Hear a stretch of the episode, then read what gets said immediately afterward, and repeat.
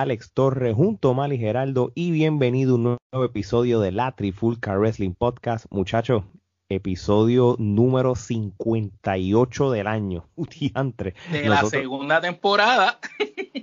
sí, y, esta temporada todo fácil podemos llegar a 100 si, si seguimos teniendo entrevistas y contenidos. Así que, Gerardo, ¿cómo está Washington State por allá? Ya tú sabes, este, ya terminamos el verano, pasamos a nuestra segunda estación que es invierno. Este, no existe el otoño, so, eh, me despido del verano. Ay, Dios mío. Omar, ¿todo bien por allá en Puerto Rico? no, no pasó nada. La tormenta Laura no hizo nada, gracias a Dios. La tormenta lo que trajo fue lluvia, gracias a Dios no hizo daño.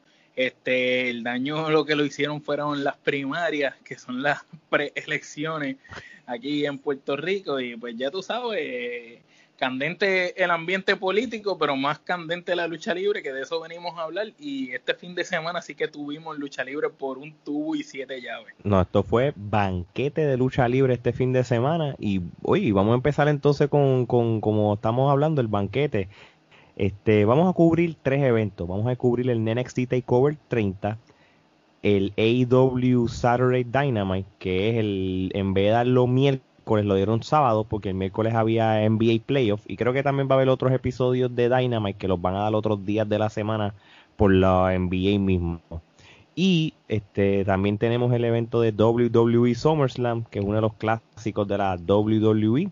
Así que vamos a ver este quién se lleva las quenepas podría, quién se lleva los ramilletes, quién quién no se lleva nada. Vamos a ver. Así que Yo de antemano te digo que mis expectativas fueron rotas, ¿sabes? Por primera vez en mucho tiempo. Sí, sí, yo, yo SummerSlam, yo lo vi sin ninguna expectativa para que no me sorprendiera el fracaso que pudiera haber. Así que en eso. Pero vamos a hablar entonces de NXT Takeover 30, que esto fue grabado en el Performance Center. Este, este, con, público, como de la misma manera que lo han visto en estos días, los públicos que son representados por los mismos del Performance Center. Vamos a hablar primero del pre-show, este, que fue una lucha de triple amenaza en pareja para determinar el number one contender.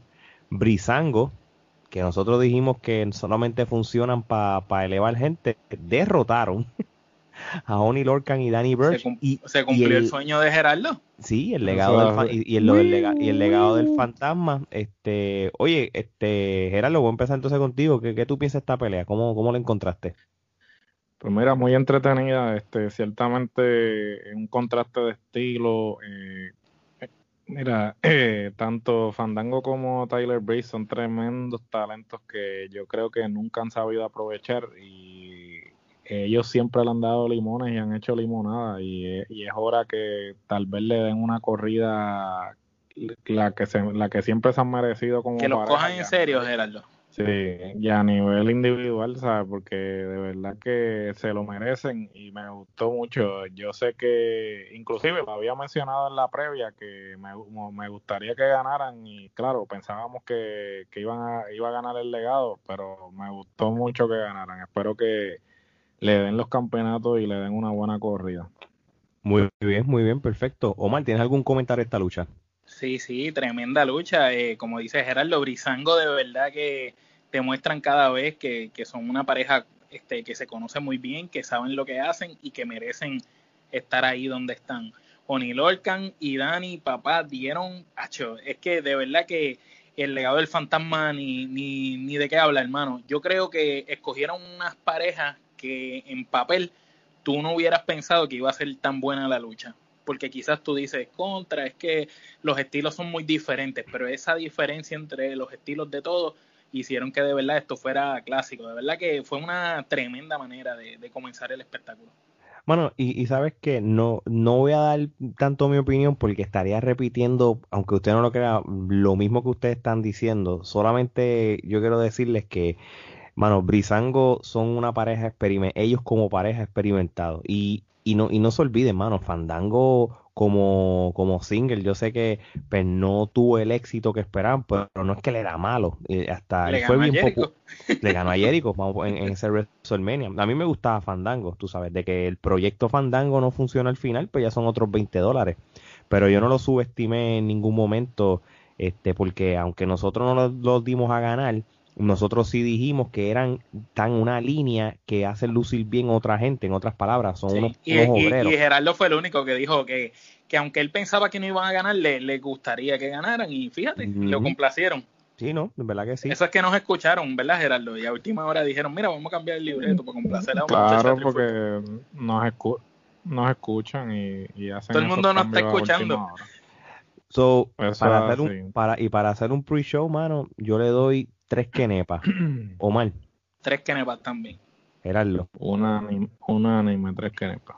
Muy bien. Bueno, pues vamos a empezar el opening del, del evento. Este Finn Balor este, contra Timothy Thatcher. Este, yo no le tenía expectativa a esta lucha porque a mí me a mí me gusta Timothy Thatcher, pero por el otro lado a veces las luchas del se me pone medio técnico y así como que a mí me gustó lo técnico, pero pero no a, a, a, la máxima potencia.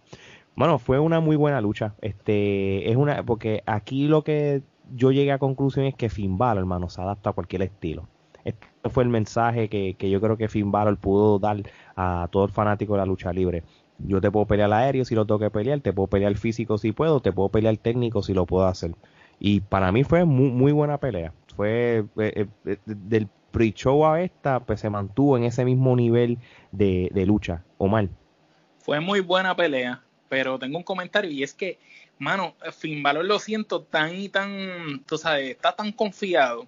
Y ok, es, el nene de NXT, ¿me entiendes? Entonces está tan confiado que, las luchas no son nada sorprendentes. No es como esa primera corrida que Finn Balor tuvo en NXT, que cada lucha que él daba era una cosa increíble y sorprendente. Pues acá no lo estoy viendo de esa manera. Se parece más al Prince David que veíamos en Japón, está luchando increíblemente. Esa lucha con Timothy fue, tuvo de todo un poco, porque tuvo momentos aéreos, pero tuvo mucha psicología. Y ya veo, fue excelente la lucha. Pero como que siento a Finn Balor que no, no, no está dando como que el máximo, ¿me entiendes?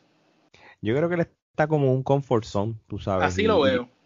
Yo no, no sé si es que él no quiere sobrelucirse para no opacar próximas luchas o algo, no sé, no sé la perspectiva que tengan ustedes. Eh, eh, eso es parte del gimmick, o sea, como dice Omar, este, él está actuando como actuaba en New Japan, que era el Real Rock and Roll, y entonces, la, eh, ¿sabe? Finn Balor es tan bueno que su gimmick incluye también su lenguaje corporal y cómo se comporta, ¿sabes? Porque es igual que Jericho. Jericho en un momento dado dijo, sea, cada vez que yo hago un cambio de, de gimmick o, me reinvento, yo cambio todo, sea, hasta la manera en que en que me muevo, la manera en que interactúo los gestos de la cara, público, los gestos, todo, porque eso es parte de eso. Finn Balor es tan bueno que eh, como parte de su gimmick él hace un, un, giro completo, eso, bueno, parece otra persona.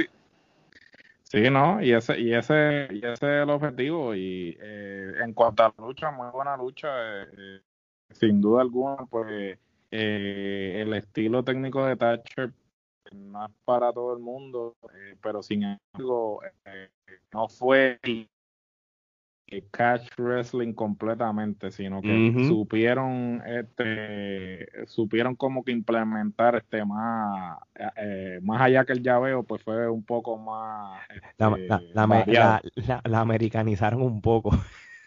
Digamos que sí, se, podría, se podría utilizar ese término. Digo yo. Eh, eh, era como ver una lucha europea en, en una empresa indie como en, como en allá en Pro Wrestling, ¿cómo era que se llamaba?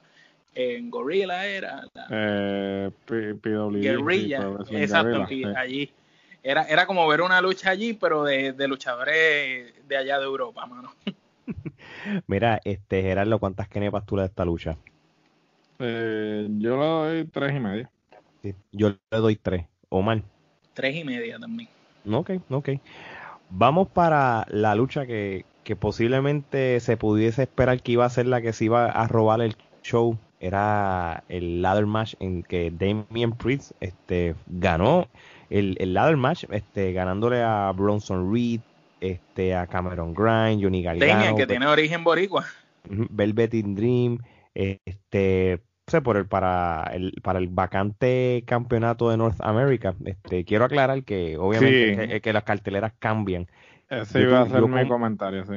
No, dilo tú entonces, dilo tú. No, no, este, que, que cuando estábamos hablando de lo de Valor y, Thatcher, este, cabe destacar que en la previa nosotros habíamos eh, mencionado a Finn Balor como parte de, la lucha de escalera y luego entonces eh, creo que fue el día después que, grabamos la previa. lo pues, cambiaron. Decir, lo cambiaron. Entonces, si en la previa hablamos de Finn Balor como posible ganador, pues... Este, ya queda descartado queda descartado, queremos hacer esa observación.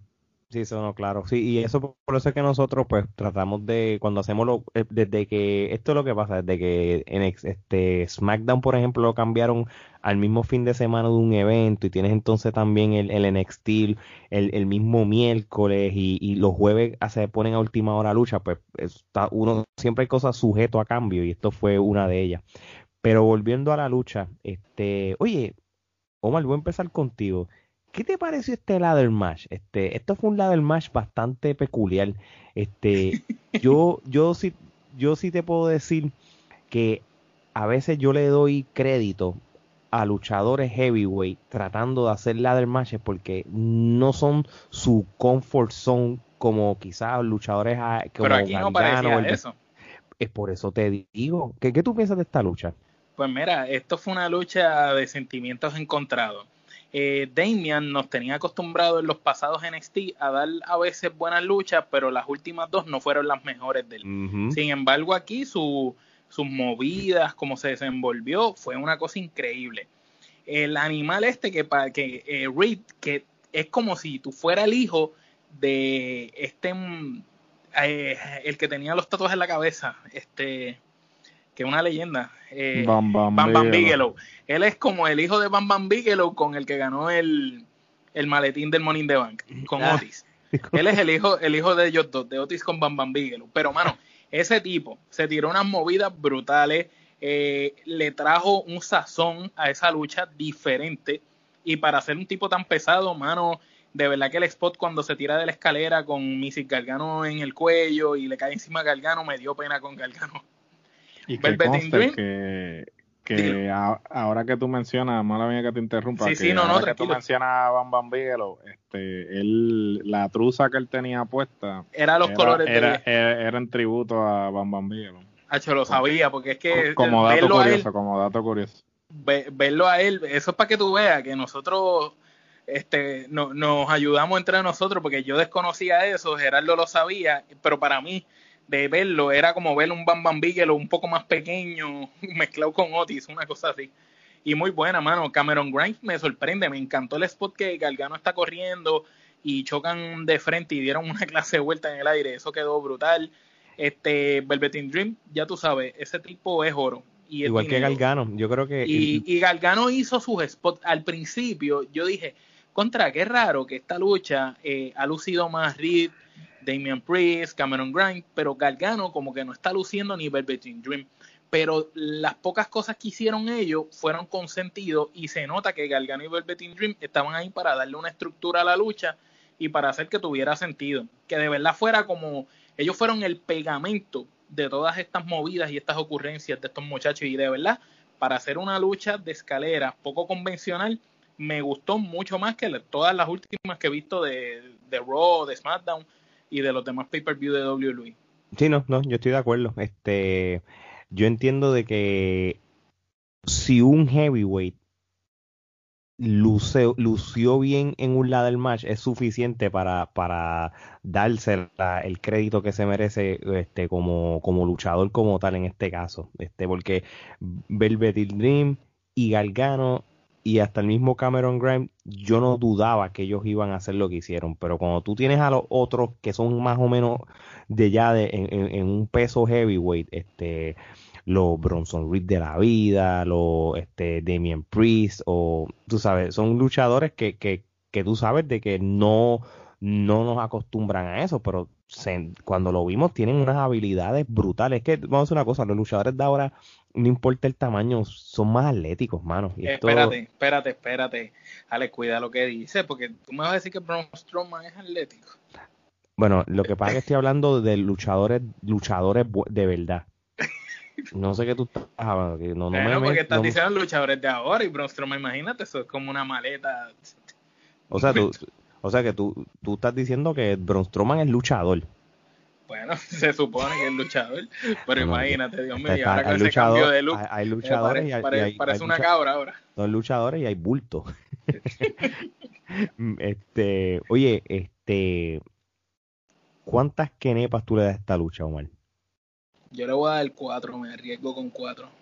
Me No. gustaría oír la opinión de Gerardo, porque Gerardo conoce más de Cameron. Sí, no, a, él yo iba ahora. Lo que pasa es que porque se- a, a veces se me olvida decir las kenepas, pero déjame decírtela, salgo de ¿Cuántas ti. tú das? Yo le doy tres y media, tres y media de kenepas. Muy buena Tres y lucha. media tú y yo cuatro. Gerardo, tu opinión y las kenepas. Pues mira, eh, Bronson me sorprendió mucho, eh, a pesar de que lo había visto luchar anteriormente, eh, yo pensaba que él iba, él iba a ser aquí el, eh, el, que, el que está de más siempre, porque por alguna razón WWE siempre como que pone gente que no debería estar en luchas de escalera, como por ejemplo Kane, Big Show. eh, eh, Kane y Big Show en Money in the Bank, y dije, ah, pues este tipo va a ser el equivalente de eso, sin embargo me sorprendió mucho porque para su tamaño es un tipo eh, bastante atlético, como dijo Omar, eh, bastante parecido a un Bam Bam Bigelow, a un, a un Vader, que eran tipos grandes, pero eran tipos que este, te- eran bien atléticos. Y pues todo el mundo, sin duda alguna, eh, excepto por Bronson, que en papel lucía como no de- que como que no debería estar en esa lucha eh, y, y echó el resto todos los otros pues los hemos visto anteriormente y, y sabíamos que iba a ser un buen pareo y lo fue. Una lucha que hubo mucho eh, muchos spots pero bien bien hechos. Con sentido. sí con sentido. No no fue como que por hacerlo sino que todo todo tuvo razón de ser. Y Cameron pues siempre bueno pupilo de, de los Hardy es no eh, so, Caballo. El- tipo tiene el tipo tiene un, un buen futuro por delante Eh, creo que este si lo siguen puliendo este puede inclusive hasta llegar a, a ser campeón de NXT si, si ese fuese el plan más adelante Tiene carisma y el personaje está cool. no el Eh, personaje vende. está cool tiene carisma el tipo pues eh, eh, tiene tiene buenos tiene buenos maestros so, eh, yo le doy cuatro que para la lucha, estuvo muy buena y pues como había mencionado en la previa, pues el North American siempre es, eh, es un, un título de, de midcard y siempre se utiliza para subir a personas y se lo dieron a Damien Priest, so entiendo que el con el, próximo. propós- el- con el propósito de, de pulirlo para eventualmente darle una corrida por el campeonato máximo. Y, y, oye, y, y volviendo a, a Cameron, o sea, él no es un, un- un nene que empezó ahora, este es un, ya un veterano. Veterano. o sea, este, este es el hombre que, que el que tenía el, el nombre de Trevor Lee, mano, los que los conocen en las indies, tú sabes. Este hombre luchó en Pro Wrestling Guerrilla, ¿verdad? Ese hombre este, en las independientes este, fue a cuantas, cuantos circuitos y luchó con cuanto luchador te puedas imaginar conocido. Volvemos a lo mismo, lo dijo este, este Geraldo.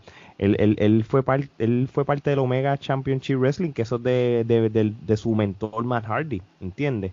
Este, fue parte, estuvo en TNA también en un tiempo dado también. Este, sé qué más, él, él tiene, él tiene trayectoria, mano. So, yo creo que él, si lo están utilizando y le están dando el spot que le están dando ahora, como están diciendo ahora, él tiene material para ser un campeón de NXT, cualquiera de los dos, que este sea el norteamericano. Es más, él puede hacer un buen run contra Damian Priest ahora que tiene el título. Ellos pueden Seguro correr un buen, pueden hacer un buen run, un buen storyline. Una serie de tres peleas, por lo menos. Exacto. So, de- Oye, el, futuro. Ajá, cuéntame. Y un comentario que iba a hacer, disculpa que se me olvidó ahorita cuando estaba hablando de la lucha.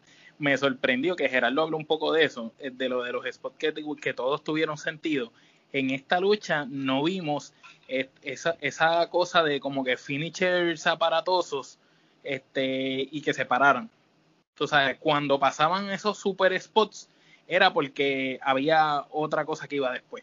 No es como en, en otras luchas así de muchas personas acostumbradas que de momento hacen como que una cosa increíble y, ya tú sabes que, que se para enseguida y siguen así con 20 super kicks y se siguen parando. Acá no. Acá como que cada super spot tuvo después algo que iba a pasar. Entonces, cada vez que había alguien en la escalera, era porque algo iba después. Tú sabes, como que no, no nunca vi un bache en la lucha de que, ok, no saben qué hacer. Que tú sabes que siempre en este tipo de lucha eso suele pasar.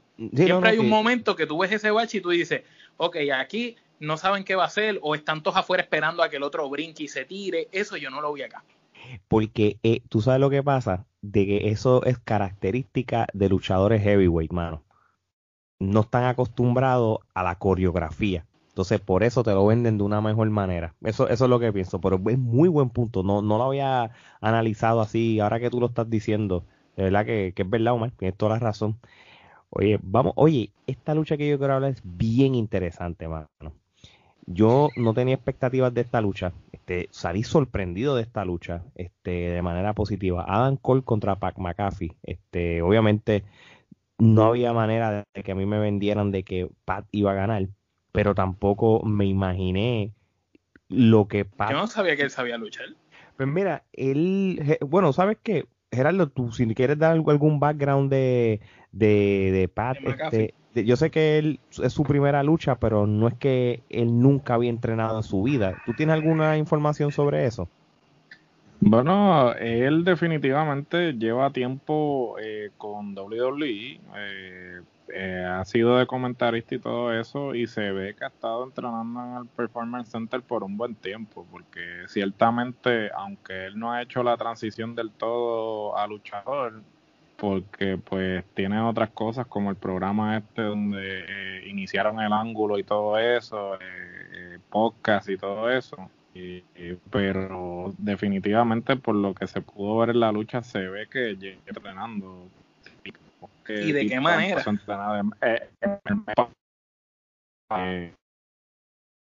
inclusive, tú lo pones en perspectiva, es, eh, fue una transición prácticamente orgánica, porque el tipo, usualmente un futbolista hacer la transición es difícil porque eh, tiene que entrenar su cuerpo completamente diferente a como entrenaría para fútbol, que se juega con las manos. Este, so, es una cosa eh, impresionante el hecho de que el tipo haya lucido como lució. Sí, y, y, y, entonces yo sé que cuando él está, cuando pasó el, el incidente eh, original, el, el, el, que estaban tratando de venderle que fue verdad y, resultó ser de que era parte de esto, que era obvio porque se notaba, este, él había dicho de que a pesar de que él no había luchado, él había empezado a coger unos trainings de lucha libre en el pasado bajo Rip Rogers, que era que es un entrenador que es de. Y él había entrenado un par de veces con él y todo, pero nunca llegó a ese punto de hacer la transición como posiblemente pues este pasó ahora. Este, yo sí le voy a decir algo. Hay algo que yo noté de Pat, mano. Es que nosotros hemos hablado y, y Omar es bueno este, analizando esta parte si hay algo que a veces un luchador puede hacer a, personas que no son luchadores, llevar la lucha. Sí, Adam Cole llevó la lucha, pero Pat McAfee demostró cierto grado de fundamento de lucha libre básico. Grandemente. Eh, eso, es un hecho. so, Omar, eh, bajo en esa línea, obviamente Adam Cole iba a dejar, lo iba a hacer lucir bien. Hay que, hay que alzar a, a McAfee. ¿Qué tú piensas de esta lucha? Mira, claro que hay que dársela. Ese hombre, este, de verdad que lució como un luchador profesional, lució como un luchador experimentado. El tipo sabía correr cuerdas, sabía hacer caídas, sabía hacer spot. Me sorprendió demasiado su gran agilidad cuando brincó desde abajo hasta la tercera cuerda de un solo brinco. Me sorprendió. Me sorprendió mucho que llevó a Adam Cole a luchar entonces yo esperaba que esta lucha fuera como Adam Cole, como abusando toda la lucha. Y sin embargo fue Adam Cole tratando de sobrevivir y obviamente demostrando por qué es el caballo y es para mí el, mejor luchador que ellos tienen ahí en, NXT. Este, pero Adam Cole se tuvo que chaval, como decimos acá en Puerto Rico, se tuvo que joder. Y de verdad que Pat, sinceramente, yo creo que va a tener un futuro muy brillante si sigue como va. Eh, no parece un simplemente un jugador que empezó a tratar de, de luchar, porque de verdad este hombre dio una buena lucha, una excelente, para mí una de las mejores luchas de la noche. Bueno, este, yo, yo sí me atrevo a decirle que la puedo poner entre las top también. Este, yo, le, no, yo, le, yo, le, doy 5 kenepa a esa lucha. Ah, bueno, eso es lo que lleva. Yo le voy a dar 5 kenepa. Eso, eso, por si acaso, eso era mi, mi, mi, tu rating, mi, tu rating. mi, mi rating de kenepa. Pero sí, este, creo que si digo todo lo que voy a decir, te estaría haciendo coro a lo que dijiste y es lo que yo inicié. Demostró fundamentos de lucha libre. Lo demostró, este, demostró carisma, demostró el body language, este, se lo, vendió todo y... Ah, y, y, y perdón que te uh -huh. interrumpa, el spot ese eh, que quedó brutal, el spot que sale el, el Undisputed Era y, el, y los amigos de él, uh -huh. que se vieron las caras ahí y se entraron a los puños. Eso me recordó, Gerardo quizás debe tener más memoria de esto, eso algo así pasó en WCW una vez. Este, no me, con NWO y otro corillo, no me acuerdo lo de la, el otro corillo.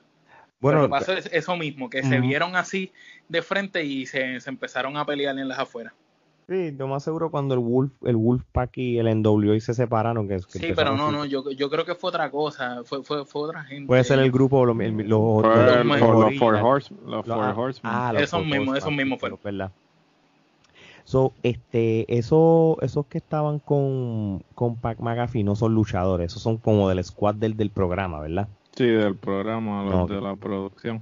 Sí, porque yo dije, contra, tú era cool de que si fueran en verdad luchadores, como que dejaran esto callado y en noviembre se vuelva para un Wargame, digo yo. Nacho, sería cool. Claro, porque, porque... Ahora, después del Wargame de, de, la vez pasada, mano, yo, yo me encantaría ver la misma lucha otra vez. Sí, lo mismo, que sea la, la revancha igualita. Sí, porque es que aquella lucha quedó en la madre. Este, tu opinión y, y rating. Pues mira, muy buena lucha. Eh, tengo que admitir que McAfee no solamente demostró que luchísticamente está al nivel, sino que también como personaje, porque el giro que él dio en cuanto a, a, a hacer el rudo, porque inicialmente cuando empezaron el ángulo, pues Cole pues iba a, a quedar como el, el, rudo, pero sin embargo, eh, y esto a quien de quien haya sido la idea fue excelente, porque claro, Cole siendo rudo como quiera sigue siendo el antihéroe. So, eh, obviamente ellos no podían hacer eh, ver a Cole como que ah, como que el público lo estaba apoyando. So, eh, eh, McAfee lo que lo que hace es este cambiar este la actitud a rudo para entonces este que eh, Adam Cole aunque ah, es, siendo antihéroe pues no se vea como que ah, eh, le están le están tirando a McAfee que eso fue eh, o sea, le, ah, es inteligente porque cuando le tiran a McAfee pues McAfee está como rudo so, no lo Exacto. hace no lo hace no lo hace lucir como que diablo, este tipo está tratando de venderse como técnico, pero la gente lo está buchando. So, eso fue excelente, me parece. Y lo Bien, supo acá. hacer porque... ¿Qué sí. tú piensas del micrófono de, de Pat, mano? Bueno, pero puede mejorar. Este, pero para, para venir de otro, de otro ámbito, eh, este, es bueno. De, sin duda alguna eh, esto potencial y si en vez de simplemente salir como comentarista yo creo que este le pueden sacar punta. Eh, la lucha fue muy buena. Eh, eh, pienso que Cole pues siempre va a lucir bien porque pues actualmente sin duda alguna eh, está para mí en los top 5 de los luchadores que WWE tienen en el roster actualmente. Y de NXT y... para mí el, el, entre él, Galgano, Champa y, y, Prince David son los mejores. Así mm. es. Este y sin duda eh, muy buena lucha. Okay. ¿Cuántas cuántas kenepas? Eh, Kenepa le voy a dar tres y medio. Muy bien, muy bien. Oye, Gerardo, y, y vamos a empezar esta contigo. Este, Io Shirai este, contra Dakota Kai. Este, y Oshirai este salió ganando otra vez. Asuka Este, parte 2. esta mujer de verdad, de verdad que hace lucir bien a cualquiera. ¿Cuál es tu comentario sobre esta lucha? Pues mira, muy buena lucha. Eh, y Oshirai, como siempre, hizo el trabajo. Dakota Kai, eh, no sé, por momentos mm, eh, no lució como que estuviera en, en, condición física, no sé, como que está como Lenta, que- se veía lenta. eh, sí, estaba un poquito lenta, como que sin eh, eh, sin duda alguna cargó la mayor parte de la lucha.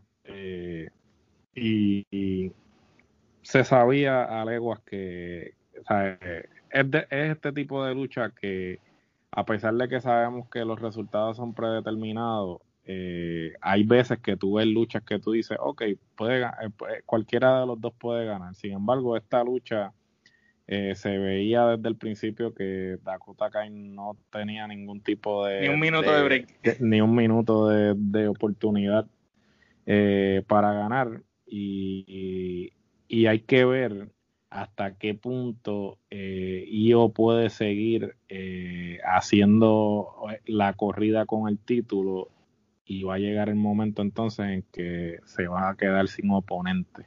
Le- Sí, sí. El síndrome de Asuka, papá. Es Sí, Asuka parte 2. o sea, o sea, van- va- se va a quedar sin oponentes eh, eh, realmente que, que valgan, que, que, que representen un reto para ella. A Eso es lo que me refiero, porque oponentes tiene, porque el roster está lleno de, de luchadoras, pero oponentes convincentes es la palabra. Bueno, y, y, realmente no es que NXT te falta de, de, de talento femenino, porque como dice Omar muchas veces, realmente el roster de femenino más completo y el mejor ahora mismo mundialmente en la lucha libre, o, por, o por lo menos los Estados Unidos, Del mundo, del mundo, sigue eh, siendo eh, ese. eh, es, N- es el de NXT. Este, y sí, puede llegar a un punto de que se van a quedar sin luchadoras, porque todavía tú tienes una Rhea Ripley y tienes una Raquel González que, que by the way, ellas dos al final de todo se, Ese iba a se- ser mi comentario, el careo fue buenísimo.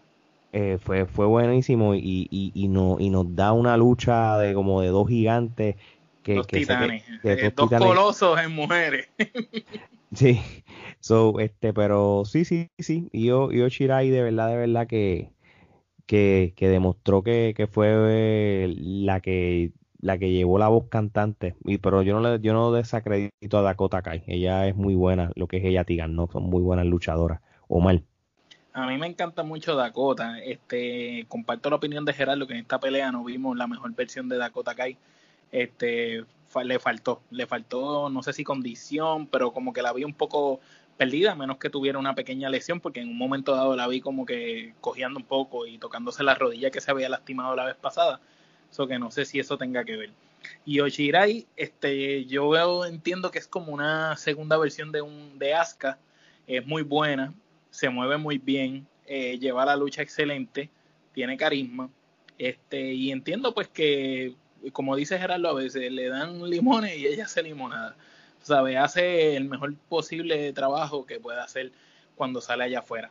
Y pienso que lo mejor de la lucha pues fue el final, cuando Raquel González sale y de momento suena la música de Ría y se ven las dos titanes ahí de frente en medio del cuadrilátero, lo que indica una próxima lucha entre ellas dos, la cual va a ser muy interesante y ahí pueden hacer varios pareos porque pueden poner una lucha de, de Ripley con Io Shirai contra Dakota y Raquel y después pueden hacer una de cada uno individual, así que pueden hacer varios escenarios que a mí me gustaría verlo. Muy bien, muy bien. Este, ¿cuántas kenepas le da entonces a esta lucha? Eh, le doy tres. Yo le doy tres también, Gerardo. Un anime 3. Ok. Bueno, pues vamos para el main event de NXT, este Takeover 30, este Carrion Cross o Killer Cross venció a Keith Lee. Este, no es de sorpresa el resultado, este, pero Lo, lo dijimos aquí, dilo, echate el guille, echate el guille, lo dijimos, Pero para lo- que después no estén copiando los demás muchachitos que nos oyen. Eh, dilo, dilo. pero fíjate, lo, lo que sí me sorprendió de esta lucha, A mí no me gustó. que no fue un squash. Y dije, bueno, aquí esto, Killer Cross se va a tirar el, el, el, el, el, el fin. El fin, este estilo, como le hicieron a, a Champa los otros días y todo. Pero no, la, la, la lucha duró, duró bastante para hacer de estos dos colosos, como uno dice. Este, ¿Qué tú piensas, Omar? Cuéntame. A mí no me gustó la lucha. Ok, me, vamos a desarticular un poquito esto. La entrada de Carrion, sigo diciendo que está a otro nivel. eso estuvo este, brutal. Yo le doy ramillete que para la entrada. A la entrada, a la entrada. Y Scarlett con él, pues es la que le hace la mitad del personaje. Así que estuvo muy bueno. La lucha en sí, pues fue una lucha normal, genérica. La noté una lucha básica. Esa lucha yo la pude haber visto hasta, hasta jugando el, juego de, de ellos. No, no fue la gran cosa la lucha, pero entiendo que era lo que habíamos discutido nosotros en, el análisis que hicimos previo al evento, que Gerardo había traído a colación de que, pues, aunque nos gustaría que Kid Lee se quedara un tiempo más, pues por lo que se ve en el papel, Carrion estaba subiendo y era el momento. Eh, la lucha no fue buena para mí, para mi gusto, este, y sabía que no iba a ser un squash porque ha buildeado a Kid Lee desde, desde la lucha de las aulas esta eh, del Wargames hacia acá como un tipo imponente, súper fuerte y hubiera sido penoso que le hubieran hecho lo que hicieron con Goldberg y, el fin, como con un squash así rápido, así que me, me, gustó que por lo menos duró un poquito. Este, lo único que, que sí que la lucha la encontré muy genérica y, y me, me duele decir esto porque creo que Kid es un tremendo talento y Killer Cross cuando estaba en, en México era otra cosa. Tú sabes, eso que no sé qué pasó con, con el Killer Cross que yo veía luchar allá. Los otros días estaba viendo. Él, llegó a estar en el Consejo Mundial, ¿verdad? y, en la triple A, en la triple A, en la triple Estuvo en triple A. fue en triple, pues yo estaba viendo un video, este, yo creo que fue a principios de este año o el año pasado, que él se apareció y se metió en una lucha de mujeres, mano y él cogió a todas las mujeres y, abusó de todas con la finish en la llave, pero con un abusador bien brutal, loco, bien sadístico, mano. Este, y, lo, fue como, como un obviamente, pues como saben de que Cross ahora está en NXT, pues ellos pues lo quisieron de vender como que, mira, este es Cross el de WWE, mira lo que hizo a principios de año, bien curioso. Sí, y, y es cierto, este lo que, lo que dice Omar está haciendo sentido. Quizás uno quería ver ese Killer Cross este, bien, bien este, mm, este maligno, este, bien abusador, este, bien este, imparable. Este, pero por el otro lado, este, yo creo que ellos dos tuvieron una muy buena química luchando. Yo no se lo, no, no les resto. Este, Gerardo, ¿qué tú piensas de esta lucha? Bueno, este, la lucha no fue lo que esperaban porque Cross luchó eh, toda la lucha con el hombro dislocado. Este, cierta, ciertamente, pues, este, le tengo que dar crédito porque el mismo Triple H dijo que en un momento dado, pues, los, médicos se habían dado cuenta que él eh, tiene que haber sido eh, que se dislocó porque si te das cuenta en un momento dado la lucha él deja de, de, utilizar e-, ese brazo. Entonces, muchos espectadores empezaron a cuestionar si era que él estaba vendiendo eh, yo, eh, yo, yo eh, te, digo la verdad, yo pensé que era que lo estaba vendiendo bien, porque yo lo vi como, como arrastrando, como arrastrando el brazo. Pero hubo, una parte de la lucha que, que se no, cuando esa parte, cuando él se lastimó el, hombro, yo lo vi que fue una, no, no fue al final, final, pero fue más o menos los últimos, qué sé yo, cinco sí, sí, como minutos. En, el, hype de la lucha. Yo no me acuerdo cuál es, qué movimiento específico, pero vi cuando el hombro se le echó para atrás y yo dije, contra, qué raro como se le puso ese hombro y, como que no me dio buena espina este, lo que pasaba, porque ahora se está diciendo de que la lesión puede ser más seria de lo que piensan, Gerardo. Sí, no. Este, al parecer, este, cuando le hicieron la resonancia, este, es un, es una lesión bastante fuerte que, que a pesar de que no necesita cirugía, este va a estar unas cuantas semanas o meses este fuera en recuperación. So, eh, me quito el sombrero porque el mismo Triple H dijo que en un momento dado contemplaron este parar la lucha y el tipo dijo que no, o sea, el tipo hizo como Finn Balor cuando se Cuando estaba lesionado en el Universal. Sí, en el Universal, que el tipo siguió, siguió, siguió para el frente y... Y, y, pregunta que te hago, Gerardo, este, según tu experiencia, ¿tú piensas que Killer decidió continuar porque él sabe que eso a la larga eh, le va a traer beneficios a él, porque tal vez si se hubiera quitado, pues pierde el momentum, el empuje, ¿me entiendes? Bueno. ¿Qué, tú, ¿Qué, tú, piensas? Porque tú sabes que Vince siempre premia a los luchadores como que, que, que, si tienes una lesión y estás para regresar en seis meses y regresaste en dos, como Cena y como Triple H hacía muchas veces, pues, pues él los premia más. Y, más cuando son grandes así. Esa las la circunstancias, mira, Killer lo, se, lo, se lo van a poner todo en bandeja de plata porque Killer este o Carion Cross en este en este caso este eh, es el prototípico luchador que le llama la atención tanto a Triple H como, como a Vince, ¿no? Grande, eh, fuerte. Y, y, y, ya puedes ver que en unas cuantas luchas ya le dieron el campeonato.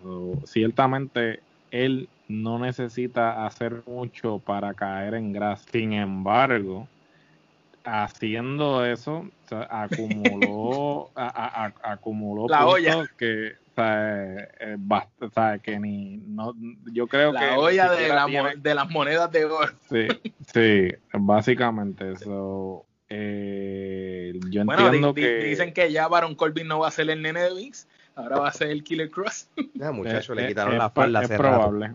Sí, no, bueno, Triple H, Triple H lo tiene en un pedestal. porque Triple H le dio, le dicen que le dio el traje de mayordomo a Baron Corbin. Toma, vete otra vez a hacer lo que tú hacías. Básicamente, porque eh, sin duda alguna, el, yo lo que quiero es saber, porque lo de Kit Lee para moverlo para el main roster, eso es la peor decisión que puedan tomar, pero esa es mi opinión personal eh, yo pienso que no deben quitarle el campeonato a Cross. Eh, deben dejar a Cross con el campeonato. Como hicieron con Stone Cold cuando estaba lesionado con el Intercontinental, que lo ponían a hacer promo, luchaba bien limitado, par de tacting, par de cosas, este un squashcito por aquí, algo así que, que no lo compromete el hombro, eso es lo que tienen que hacer. Sí, que no le comprometa el hombro, lo dejas con el campeonato, le das credibilidad al campeonato porque el tipo pues no, él, sabe, no lo va, no lo va a perder entonces, eh, tan pronto se recupere, pues entonces lo, lo pones a, destruir gente hasta que llegue un oponente realmente convincente y, y, lo pongas a prueba.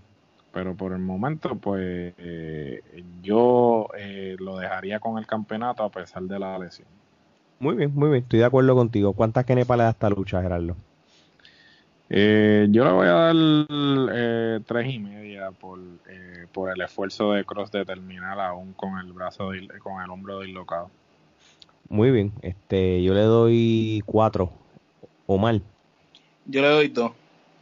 Muy bien, muy bien. Este, eh, me gusta la variación de las quenepas, eso está muy bien. Sí, no, porque lo que pasa es verdad que, que para cada cual tiene su no, no, siempre no, no, cada cual y para eso, para eso estamos aquí. Sí, no, es que cada cual tiene y, y, cada cual tiene su perspectiva, tú sabes, de verdad que, que está muy bien eso. Oye, este Oye, y overall, ¿cuánto se va esto? ¿Ocho? A, eso iba. Yo le doy este siete quenepas y media a ocho. Porque si nos dejamos llevar por el ranking que hemos dado todos, yo los tengo chequeados aquí y estamos hablando de 8.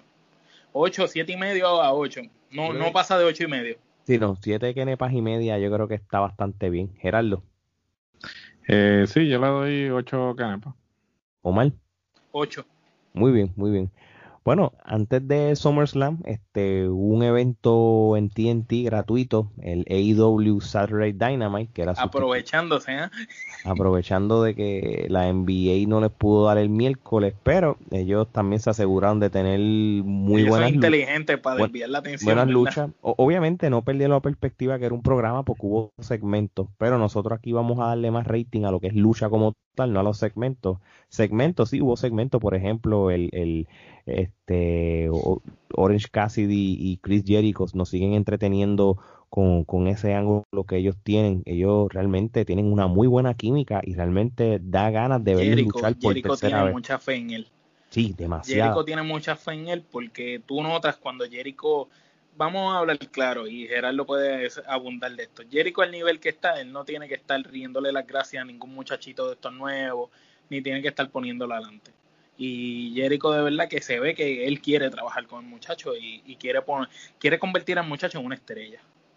No, de acuerdo, de acuerdo. Y especialmente cuando Jericho desconocía de él hasta que fue a, a AEW en cierto sentido. Así que vamos a ver en qué queda eso. Ahora, si vamos a hablar de lo que son luchas, el, el, el, el episodio de Dynamite abrió con la lucha de FTR este, o Revival, como les quieran llamar. Ellos derrotaron a Private Party este, con el finisher, pero este, fue muy buena lucha.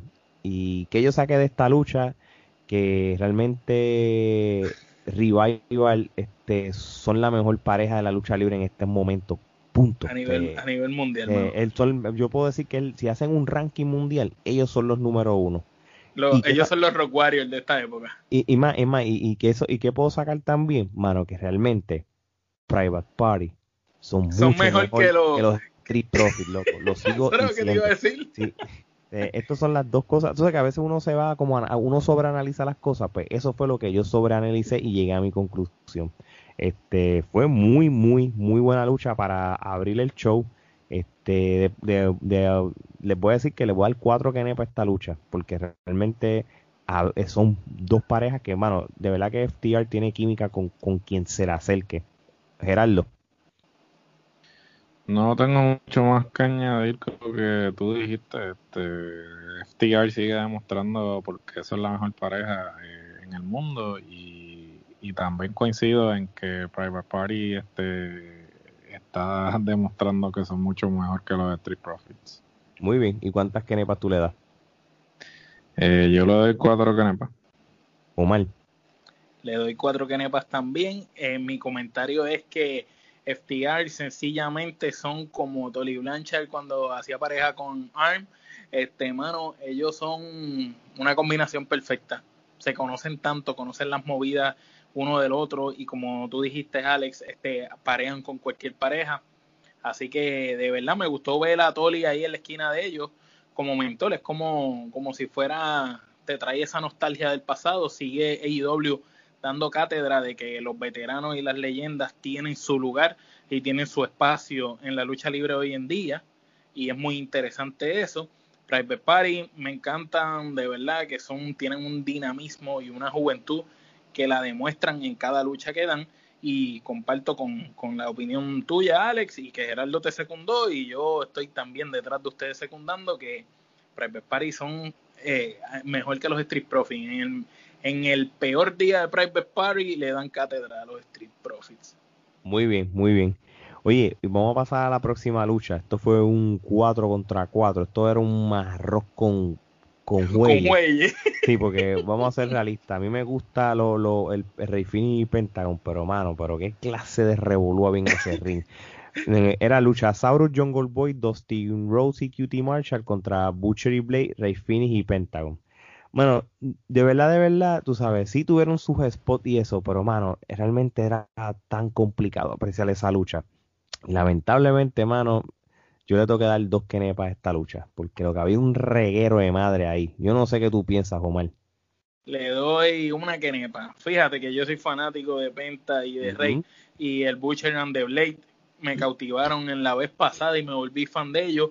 Considero que esos cuatro, es más, yo me atrevería a decirte que igual que allá están las mujeres en, en NXT como la mejor división femenina, pues AEW sin duda alguna tiene la mejor división de parejas que existe en la lucha libre en el mundo entero en estos momentos. Y considero que los únicos que faltan ahí son los de Undisputed Era, porque y Gallows y Anderson, porque todas las demás mejores parejas del mundo ellos las tienen. Penta y, y Rey, pues los vi limitados. El Blade fue como que el más que se tuvo que explotar. El Butcher también lo vi limitado. Cutie Marshall, eh, a mí me gustaría que Gerardo me hable un poco de él. Eh, yo de verdad que no, no sé. Eh, él para mí es un buen profesor y un buen maestro, instructor para otros luchadores, pero como luchador no tiene carisma, no me gusta. John Goldboy y Luchasaurus se vieron opacados por Dustin. So que esta lucha fue un arroz con huelle, como tú dices, y a, mí no me gustó, me gustó el final, cuando salió el, el tipo este y habló con ellos cuatro y dijo, ustedes saben que nosotros nos conocemos de las indies y, y se unieron a él. Que, ¿Cómo es que se llama el muchacho? A Kingston, Kingston, Eddie Kingston. Cuando salió Kingston, Cuando salió él, eso, eso quedó brutal, eso me encantó. Eh, fuera de eso, lo demás, pues ya sabes. Pero Cutie Marshall, Gerardo, ¿de dónde? ¿Tú piensas que tiene carisma? Eh, realmente, mira, hay luchadores que están en AEW, que están en AEW porque son, son amigos de, de tanto de los Bucks como de Cody y todo eso. Y él es uno. Eh, y él es uno de ellos. O sea, el porque, tipo porque se conocen de Ring of Honor, por eso. Sí, porque se conocen de Ring of Honor. Es, de estos tipos, es como Eddie Kingston. Y sin embargo, Eddie Kingston es un tipo talentoso que nunca le habían caballo, dado. tiene un micrófono, papi. sí, el tipo nunca le habían dado la, la oportunidad a nivel nacional. Y Eddie, ¿O soy yo o él salió en NWA? En los tapings. Eh, sí, Eddie, ¿verdad que Eddie Kingston estaba en NWA. Y estuvo en Impact, él estuvo en Impact también. sí, en, Impact, yo lo había visto, pero verdad que los tapings que nosotros posteamos en la Trifulca, él, este, cuando, cuando en WA lo estaba haciendo, él estaba, ¿verdad que sí? Salió con, Home, con Homicide. Este, con Homicide, sí, al principio. Él estaba saliendo en NWA. Este, por eso fue que cuando NWA liberó a todo el talento, por eso fue que él terminó en AEW, porque él estaba firmado con, en, con NWA. Interesante. ¿Y, ¿Y, qué tú piensas de esta lucha como tal? Pues mira, yo coincido, este, de verdad que, que no sé qué pasó, eh, este, un reguero de luchadores en el ring, no, no se sabía cuál era el, el propósito. yo entiendo la necesidad de que todo el mundo esté en la cartelera, pero tampoco llegues al punto de que eh, trates de meter a todo el mundo en la cartelera y no haga sentido. Es que, es que tienen toda la razón, no hacía sentido de John Goldboy y Luchasaurus haciendo pareja con Dustin y Cutie Marshall. Cutie Marshall y Dustin son panas y estos dos son pareja, pero eran muchas parejas. ¿Por qué no los pusiste a pelear a las cuatro parejas en contra? Un Fatal Four de pareja hubiera sido más entretenido. Iba a ser un arroz, un arroz con pollo, pero, pero con más significado, ¿sí verdad? Ay, Dios mío, Mary, ¿cuántas canepas tú le das, este Gerardo? Una canepa. Bueno, de un arroz con pollo, vamos para el próximo arroz con pollo, porque aquí luchó The Elite contra The Dark, Order, Dark Order, sí, obviamente, pues se nota que son dos establos, es, obvio, pero también hubo como que este revolú en el ring un momento dado y, y pues después organizó, este, no, no sé qué piensas de esta lucha, Gerardo, te la voy a dar a ti primero, para que me digas tu opinión y el rating. Eh, Mira, este, yo de verdad que eh, entiendo el concepto del Dark Order eh, como facción, ¿no? Pero eh, me y, entiendo que es el, concepto este de que son los discípulos, los adeptos y todo eso, pero estos personajes genéricos, yo como que no puedo no puedo como que buscarle la forma de, de, seguirlo, sí, porque, ¿sabes? Cuando tú tienes una facción, claro, tú determinas quién es el líder y a pesar de que los otros son complementos o, discípulos, cada uno tiene su identidad, por ejemplo, el Raven Flock, eh, DX, eh, por, por, poner un ejemplo en la misma línea del Dark Order, Ministry of Grayson. No, este y, en el mismo Dark Order, tú ves a Brody Lee, ves a Ivoluno, ves a Stu Grayson, es que se llama. Sí. Y de momento, todos los demás son que sí, 5, 7, 5, 7. Sí, sí, es como que llega el momento en que eh, la facción como tal hasta tú le restas credibilidad porque este se convierte en, en, como que el zafacón. Eh, eh, eh, es un es un NWO que llegó un momento en que el, el que no tenía nada que hacer lo metían en el, en el NWO pues algo así. Yo lo veo desde ese punto de vista. Este tipo de luchas tampoco abonan a nada porque como digo son personajes genéricos que tú pues no realmente ni, siquiera sabes eh, cómo, cómo reaccionar a eso.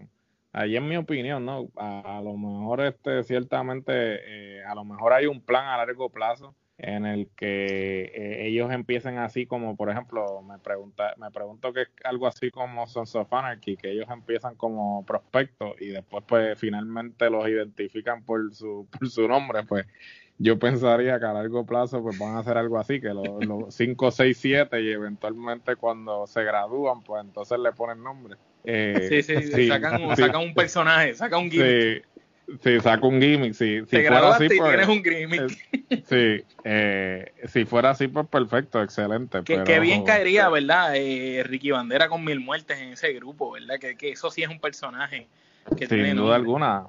Eh, cuando me refiero a, a, personajes particulares, Mil Muertes sería una excelente adición a, al Dark Order. Este, ahora que hacemos la mención, continuamos con el hashtag que hemos estado eh, promocionando como eh, Omar, eh, me corrige, cuatro o cinco semanas ya, este, o más en las redes sociales. Cuatro, cuatro semanas, nosotros fuimos los primeros, después que nosotros lo hicimos, pues ahora los demás este, lo están haciendo porque se dieron cuenta pero esa ah, campaña de, Ricky Bandera como mil muertes en AEW, nosotros la estamos haciendo desde el principio. De hecho, cuando nosotros vimos que Ricky hizo el post con el famoso video, no dudamos en llamarlo y él sin duda alguna bien humilde nos contestó y, nos dio el espacio para hablar con nosotros. De hecho, que la gente lo puede ver en este canal de Trifulca Wrestling Media, en un episodio de En la Clara con la Trifulca. Ricky Bandera habló, ¿verdad? Sin pelos en la lengua de lo que él quiere. Así mismo es. Y, y, y, exhortamos a, todas las personas que tienen medios de lucha libre que de la misma manera que nosotros empezamos esto, si ustedes quieren que su compatriota, este, el Mesías o Mil Muertes sea parte de eso, pues únanse a la campaña que nosotros empezamos y, y con gusto nos unimos, este, porque ya, ya hasta de otros países también lo están haciendo también, este, de que quieren de que que Ricky Banderas este, sea parte de, de AEW y eso, pero eh, al fin y al cabo eso lo decide este Tony Khan y compañía. Este, a esta lucha yo le doy dos quenepas, mano, porque realmente... Qué bueno tú eres, tú eres, bueno, ¿viste? No, porque, porque, porque, porque, por lo menos se arregló al final, no como el revolú de Luchasaur y compañía en la otra. ¿Qué yo saco de esta lucha? Que todavía estamos viendo eso, esa, ese, eso, e, ese hint eh, eh, de que Kenny Omega ya mismo va a unirse al lado oscuro que, todo el mundo está esperando. Poquito a poco se va, va a empezar este a, salir ese Kenny Omega que, que, que, que está dormido hace años. Necesitamos que se levante ya y sea lo que es el mejor luchador que tiene ahora mismo la AEW. Eso es lo que yo quiero que pase ya. Darby Allen contra Will Hobbs. Este, lo que puedo decirte de esta próxima lucha es prácticamente el regreso de él. Más nada, lo único que puedo decir. Eh, lo mejor fue cuando Taz presentó a, a Darby Allen 2. Ah, sí, sí, sí, sí. y, y, le quedó bien, le quedó bien. Me gustó, me gustó lo que fue después. La lucha como tal fue una basura. Ahí estamos hablando que de, de, la lucha del Dark Order y esa y la de anterior tú sabes, entre las tres luchas no, no sacan una quenepa. No, y, eh, realmente esto fue una lucha de una quenepa. No, no fue podría, pero no pasa de quenepa, quenepa y media. So, una quenepa está más que bien, Gerardo. Una quenepa. No, voy a abundar mucho. Bueno, pues vamos para entonces para la próxima. La final de la Copa de, pareja femenina. y Beliz y Diamante. las latinas. Vencieron a Brandy y a Ali. Este, muy buena lucha. Este, realmente esas dos mujeres, este, si, si ya son parte del roster de mujeres de IW, obviamente, y van a elevar o ya están elevando lo que sería el roster femenino. Todavía le hace falta un par de piezas clave, pero estas dos están haciendo su, lo propio para elevar el, tú sabes, e, ese roster que están buscando. Muy buena lucha. Este, realmente, realmente Ibelis y Diamante hicieron lucir bien a Brandy, en cual no hay manera que la haga lucir No hay bien. manera. no hay manera. Brandy pero- es linda. Ella lo que debería hacer simplemente es modelar. Porque eh, para eso es que sí. So, yo prácticamente, si yo voy a evaluar la lucha, yo tengo que evaluar más a Ibelis y Diamante, cómo fueron obreras y, y cómo trabajaron esto. Y a ella, a ella, Pero es que Yo- no es una ciencia, Ale, porque Claro. Diamante y Belice se han, perdonando la expresión, se han chavado el lomo, se han jodido en las independientes de Estados Unidos, para arriba y para abajo, peleando con quien sea, de en donde sea, y han demostrado que son unas caballotas. Ambas han tenido experiencias luchando hasta con hombres y Belice en lucha underground. Este, era la cara de las mujeres, hermano. Tú sabes, y, y de verdad que eh, ya era hora, ya era hora que le dieran el break y Puerto Rico y Cuba, de verdad que juntos me encanta esa combinación. Yo a ellas le doy cuatro quenepas, mano. Ellas como tal, este, se lo merecen. Geraldo. Eh, yo le doy cuatro canepas. eh, como dijo Omar, este, ellas eh, deberían haber estado en ese sitial hace mucho tiempo y finalmente están siendo reconocidas. Son cuatro canepas. Muy bien. Omar, ¿cuál es tu rating? 4-4 también unánime, porque es que realmente ellas dos cogieron, como tú dijiste, hicieron Lucila Brandy y a la misma Ali, porque vamos a hablar claro, Ali es buena luchadora, pero tampoco es que es una super luchadora, tú sabes, una más. Así mismo es. Bueno, vamos para el main event de, del Dynamite. Este, Geraldo, Brody Lee, este, le quitó el título TNT a Cody Rhodes, es el nuevo campeón. Este, esto fue una masacre, prácticamente. ¿Qué, qué, cuál es tu opinión y rating de esta lucha, Geraldo? Pues mira, muy buena lucha. eh, Brody Lee demostrando por qué es uno de los talentos eh, más desperdiciados por la WWE. Eh, creo que escuché en diferentes redes sociales que estaban hablando de que no deberían ponerle los campeonatos a, a ex WWE. Este, ciertamente uno no puede mirar el talento como pero es que Cody, Cody era un ex WWE también. Claro, definitivo. Y, y el, el comentario era más bien a- al hecho de que todos los que han sido campeones en AEW han sido ex WWE, pero si lo ponemos en perspectiva, mira, eh, esto uno no puede simpli- simplificar a un talento como ah, ex WWE. Pues el, eh, sí estuvo en WWE, pero eso no significa que este sea exclusivamente ah, ex bueno, WWE. el trabajo de Brody Lee grande donde fue fue en las Indies, que corrió las Indies enteras. Claro, y si lo ponemos en perspectiva, pues este es injusto eh, decir, ah, no le puedes dar el campeonato porque vino de WWE. No, es estúpido, o sea, vamos a ser sinceros, WWE no supo aprovechar el talento y AEW pues está eh, capitalizando en ese talento que desperdició WWE y muy buena lucha. Eh, Cody, pues, eh, Cody hasta cierto punto, este, poco a poco se me está pareciendo a Randy Orton en términos Él de es Randy, hace- el Randy o sea, de IW. el Randy de AEW en términos de que pues él hace lo que tiene que hacer y, y, y, y, y lo hace bien, o sea, zapatero a su zapato, ¿no? Eh, él hace lo que Por tiene eso que hacer es y- como Randy, hace, lo hace bien, pero hasta ahí. No, sí, no, ahí, no sí, más, él, no él- no, él no va más allá de eso. pues, E- Esa este, escalera no tiene más escalones arriba. Sí, él, él hace el trabajo y, y, estuvo eh, eh, estuvo muy buena la lucha. Este, yo le doy tres quenepas y media. Coincido contigo. Tres quenepas y media también le doy a esta lucha. Este, fíjate, a mí, a mí me da, a- lo que yo encuentro curioso es esto, ¿verdad? Él había luchado contra Moxley. ¿Fue en el Double or Nothing que ellos dos pelearon? Sí, Sí. en el 2, Ah, en el parte 2. En el Sí. parte 2.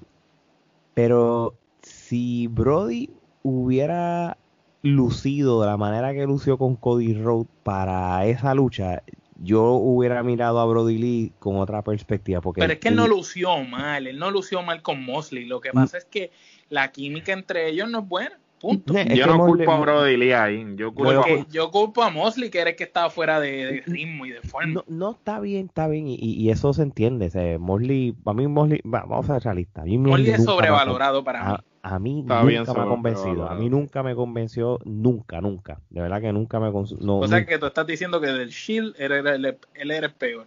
Pues claro que sí, lo digo aquí Ah, bueno, estamos de públicamente. acuerdo, estamos de acuerdo. Estoy- públicamente lo digo. no, ahí yo no, es decir, tengo que diferir, pero Bueno, Roman, va- va- Roman es el peor. No, fíjate, yo, eh, yo, yo no soy fan de Roman Reigns, pero yo, yo prefiero mil veces a Roman Reigns que, que a que este hombre. Este hombre, no sé, mano. Anyway. Lo, que pasa, ¿sabes qué, cuál, cuál, es el problema que yo tengo con Mosley? Que, y, y, sé que nos desviamos aquí un poquito porque sacamos un luchador que no estaba ni en, ni en las luchas. Pero fíjate, lo que pasa es que Mosley, cuando estaba en las independientes, Mosley era un gran luchador. Cuando Mosley llega a WWE y lo unen con lo de Shield, pues ahí cambió y como que sus movimientos cambiaron, su gimmick y, y, parece otra persona, pero cuando tú ves luchas del vieja, que, que tiene luchas con Brody Lee cuando estaban en las indies, él, era un señor luchador, tú sabes, luchaba muy bien. No, sé qué le pasó. lo, que, lo que pasa es que la cuestión está de querer, eh, La, la, lucha, la lucha hardcore eh, eh, tiene, tiene su lugar y su propósito. Entonces, cuando tú haces todas tus luchas hardcore, pues pierde la razón de ser, ¿sabes? Yo entiendo que el personaje de él se vende como extremo, hardcore y toda la cuestión, pero llega el momento en que, eh, eh ¿sabe? Pierde ese, eh, ese misticismo, porque si tú me dices que, ah, pues de vez en cuando o para una cartelera en particular tú utilizas eh, una lucha hardcore, pues perfecto, pero cuando lo haces siempre, ya pierde la razón de ser. Sí, este, estoy de acuerdo contigo en ese punto. Este, de igual manera, este, si tú quieres vender a Brody Lee como el líder del Dark Order, lo como él hizo la lucha y como él demostró, así tiene que ser un líder del Dark Order. Entonces, este, yo le doy este cuatro kenepas a esta lucha, este, Omar. Eh, cuatro. No, ok, ok. Bueno, muchachos, este... overall. vamos, yo overall, fíjate, es que aquí hubo... Este estuvo más flojo. Este, sí, esto no, eh, obviamente, vamos a ser realistas. Estamos también hablando que esto no era un pay-per-view, era un episodio de, televisión. Si Ahora, para ser un episodio no fue tan malo. Exacto. Pero de igual manera, yo le doy 6 kenepas. Eso mismo, estaba pensando en 6. Unánime. Bueno, pues vamos al, a terminar este entonces con el SummerSlam 2020. Este, si vamos directo al grano, hubo un pre-show, este, el cual Apolo Cruz. La lucha, la lucha favorita de Gerardo. Gerardo le encantó. mucho, se, este, la pusieron para el pre-show. Este, pudo haber sido una lucha de. el main event. Sí, no, muchachos, el, del programa main event, exacto. No el main event. Sí, del programa main event. Hermano, Apolo Cruz, Apolo Cruz le ganó a MVP, que era lo que todo el mundo esperaba, era obvio que iba a pasar. Este, yo esta lucha, yo no voy a decir nada, hermano, esto es una quenepa. No fue podría, pero fue una quenepa. O mal. le doy una quenepa porque me sorprendió que se pudiera trepar en la escuela MVP y participar de esa Power Suplex. Sí, muy exacto. es lo único, lo único que vi interesante. si no hubiera sido podría. Sí, si no, exacto, si ese spot no pasa, la lucha era podrida. Y de hecho me sorprendió. Yo, yo pienso que MVP después cuando llegó a traer camerino estaba, ponme hielo. Heraldo. Una que no voy a abundar. Muy bien. Bueno, pues el, el pay-per-view entonces abrió con la lucha de Bailey junto a Sacha Van contra Asuka. Este, yo creo que volvemos a lo mismo. Asuka, donde esté Asuka, no va a haber nunca problemas de malas luchas y tampoco dudo de Bailey porque Bailey también es una muy buena luchadora. Dieron clase de luchón esas dos hembras. Mira, mm. me atrevería a decirte que desde que Bailey cambió a Ruda con ese personaje, esa es la mejor lucha que ha dado. Sí, yo entiendo que sí, estoy de acuerdo. Este fue una lucha de, tres quenepas y media, pero se dieron duro, de verdad que sí. Este, ¿cuántas quenepas tú le das, Omar? Y tres tu y opinión. Media tres, y media también me gustó mucho los spots. Eh, obviamente sabemos que Asuka va a venderte la lucha siempre, pero Bailey eh, supo hacer los, los spots que luciera ella como una ruda. Eh, auténtica, no que luciera como que estoy forzada haciendo este personaje de, de, ruda que no lo soy. Y de verdad que por primera vez le creí el personaje. Me gustó la lucha. Muy bien, muy bien, Gerardo. Tres canepas y media, muy buena lucha. Ambas lucieron muy bien. Asuka pues siempre hace lo que hace Asuka, pero Bailey eh, coincido con Juan, es la mejor lucha que ha dado desde que tiene este personaje, este gimmick. Muy bien, muy bien. Bueno, la próxima lucha fue por los campeonatos mundiales en pareja de Raw. Este, los Street Profits este, derrotan a Garza y Andrade, no sé por qué, este, pero sí los tienen todavía como campeón este, desde hace ya un par de meses. Este, siguen siendo los campeones mundiales en Raw.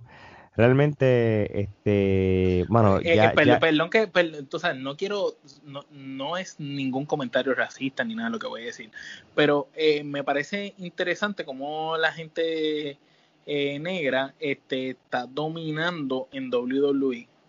Lo vemos con Apollo Cruz, lo hemos visto con el Truth por mucho tiempo, lo estamos viendo con los Street Profits. Entonces me, me, me sorprende mucho eso, tanto, tú sabes, como tanto tiempo en tantos títulos. Es, yo creo que de las veces que más representación negra he visto con campeonatos en WWE. Yo creo que la WWE, este, ellos tienen que también, este, tener variedad, tú sabes, este, vamos por el, si te vas de esa misma línea, a mí no me sorprendería que después le tocan los latinos. Aquí tú tienes bastante, tú tienes un Garza, Andrade de la vida, que puede, que puede ser también que, que tengan ese rol. En, lo, que pasa es que mi problema no es, mi problema, perdón que te interrumpa, mi problema no es que tú le des, eh, ok, que ahora le toca a los negros, vamos a darle el turno a los negros, le tocan a los blancos, vamos a darle a los blancos. Eh, mi problema es que cojas a los peores. Porque hay muchos luchadores buenos, pero, pero no coja, o sea, de, esa lucha de pareja, esa lucha fue una basura de lucha de pareja, o sea, no, no fue buena. Lo que pasa es que los Street Profit, mano, realmente el que tiene la, la voz cantante Montes es Montes. Ese es el caballo. Ese puede ser un single run brutal. El otro a mí no me convence, mano. El otro Pero fíjate, es, que yo pienso que son un complemento, son como un paquete. Yo no te puedo comprar a Montes solo tampoco, porque Montes es explosivo, es loco, tiene el gimmick, el micrófono, pero no tiene el powerhouse. El powerhouse es el otro, hacen falta los dos juntos. Bueno, como pareja, bueno, si estás hablando de pareja, es que, sí, sí, como pareja, pero es que solo, yo no podría ver a Montes solo. Como que no, no, no podría comprar el personaje solo. Era como Enzo y Cas eh, eh, Enzo solo a mí no me gustaba. Los dos juntos eran buenos. Pero tú sabes lo que pasa, que, que Montes tiene la capacidad de estar solo porque él tiene el micrófono y tiene el atletismo. carisma por eso es que yo, yo la apuesto a él, al otro no, pero a este la apuesto. De que vaya a pasar son otros 20 pesos. Lo que sí, mano, yo hubiera querido que Garza y Andrade tuvieran un título, mano. Lo queríamos nosotros, lo, dijimos en el pre pero no nos hicieron caso. Y, y, yo, obviamente, pues, yo últimamente no lo estoy haciendo, pero lo voy a poner otra vez como, como noticia. Este, se estaba rumorando de que el Garza y Andrade ya los tenían original para que le dieran los títulos, algo pasó backstage o algo decidieron última hora, este que pues que desistieron de eso y por eso es que todavía los Street Profits son campeones. Este, esto fue una lucha de, mano, de verdad, de verdad, este, una quenepa, mano. No le puedo dar más nada que eso. No fue podrida, pero eh, una quenepa. Gerardo. Yo le doy una quenepa también, realmente. Eh, yo creo que Garza y Andrade no deberían estar como pareja. Los Street Profits, pues va a llegar el momento en que van a ser unos eh, New Day de la vida, que van a seguir utilizando el gimmick ese chistoso o hasta ciertamente cómico que cansa. Sí, cómico que cansa, porque pues cuando lo hicieron un par de veces, cuando estaban comenzando, ah, qué bien, pero ya llega el momento en que entonces, ¿qué más? Si no tienes pareja este, que realmente lo reten, eh, vas a terminar como un nivel. Y entonces, eh, lo que menciona Omar, sí, este, hay una, hay una presencia, este, eh, presencia negra eh, actualmente ahora en WWE, pero digamos que fuera de Apolo y MVP, eh, hasta cierto punto eh, la presencia que hay lo que quiere es perpetuar un estereotipo, ¿no? De lo que se entiende de, cómo se deben comportar, porque New Day, por ejemplo, lleva mucho tiempo haciendo este gimmick y, a veces... Pero ¿por qué, Gerardo, por qué los negros como ridículos? ¿Por qué los negros tienen que ser tan funny y ridículos? No pueden ser como serios porque pues este no hay no hay alguien en, el booking que realmente los valores no que no que no los valores, sino que lo ven lo ven como eso tiene un término en inglés que se llama el token black guy. El token black guy es eh, que es, es el, el, el, el, cómico, sea, como que dentro del grupo de blancos pues siempre está el negro que tiene que ser el chistoso, sea, por eso digo que es perpetual ese estereotipo de, ¿sabes? ¿Por qué, por qué no poner, eh, por qué no ponerlo en una, una posición en la carterera que tú digas como que, ah, mira, ¿sabes? Una persona imponente. No, tienes que, tienes que recurrir a... Como el funny así a, a, a, lo ridículo, al chiste. El payaso, el payaso. Al payaso, cuando por ejemplo tú tienes un Big E, que es un tipo que podrías, que está más que pasado de que sea campeón, porque el tipo tiene la presencia y si de el verdad, y el, el, tamaño y todo, y podría ser campeón, pero como lo tienen haciendo la idiotez esta de New Day, que claro, han hecho dinero porque han vendido. Saber Woods también, Saber Woods eh, tendría también futuro solo. Sí, han vendido mercancía como el diablo, pero fuera de eso, pues sigues como que repitiendo lo mismo una y otra vez, ¿sabes? Sigues repitiendo la misma fórmula. Y esto lo vemos desde Crime Time. Desde el mismo Crime Time, por ejemplo, si, si, si lo ponemos en perspectiva, Street Profits viene siendo lo mismo que hacía Crime Time, lo único que ahora a, a estos los tienen como atletas y a los de Crime Time los tenían como como estos tipos del barrio. Sí, como raperos de gueto. Sí, del gueto, básicamente. Pues vamos a ver qué quedan ellos y, y cuánto va a durar el, el, guisito de ellos dos juntos. Si, si primero como campeones y después como ellos bueno, como mientras pareja. vendan los vasitos rojos, las camisetitas de los vasitos rojos, pues. Pero los vasitos de Aníbal esos están pegados desde hace tiempo. los pegó Aníbal, los pegó Aníbal. Pegó. Oye, Gerardo, este, si nos vamos para la lucha de Mandy Rose contra Sonya Deville, este, te, ¿qué tú piensas, mano? Este, ¿Cuántas quenepas y no sé?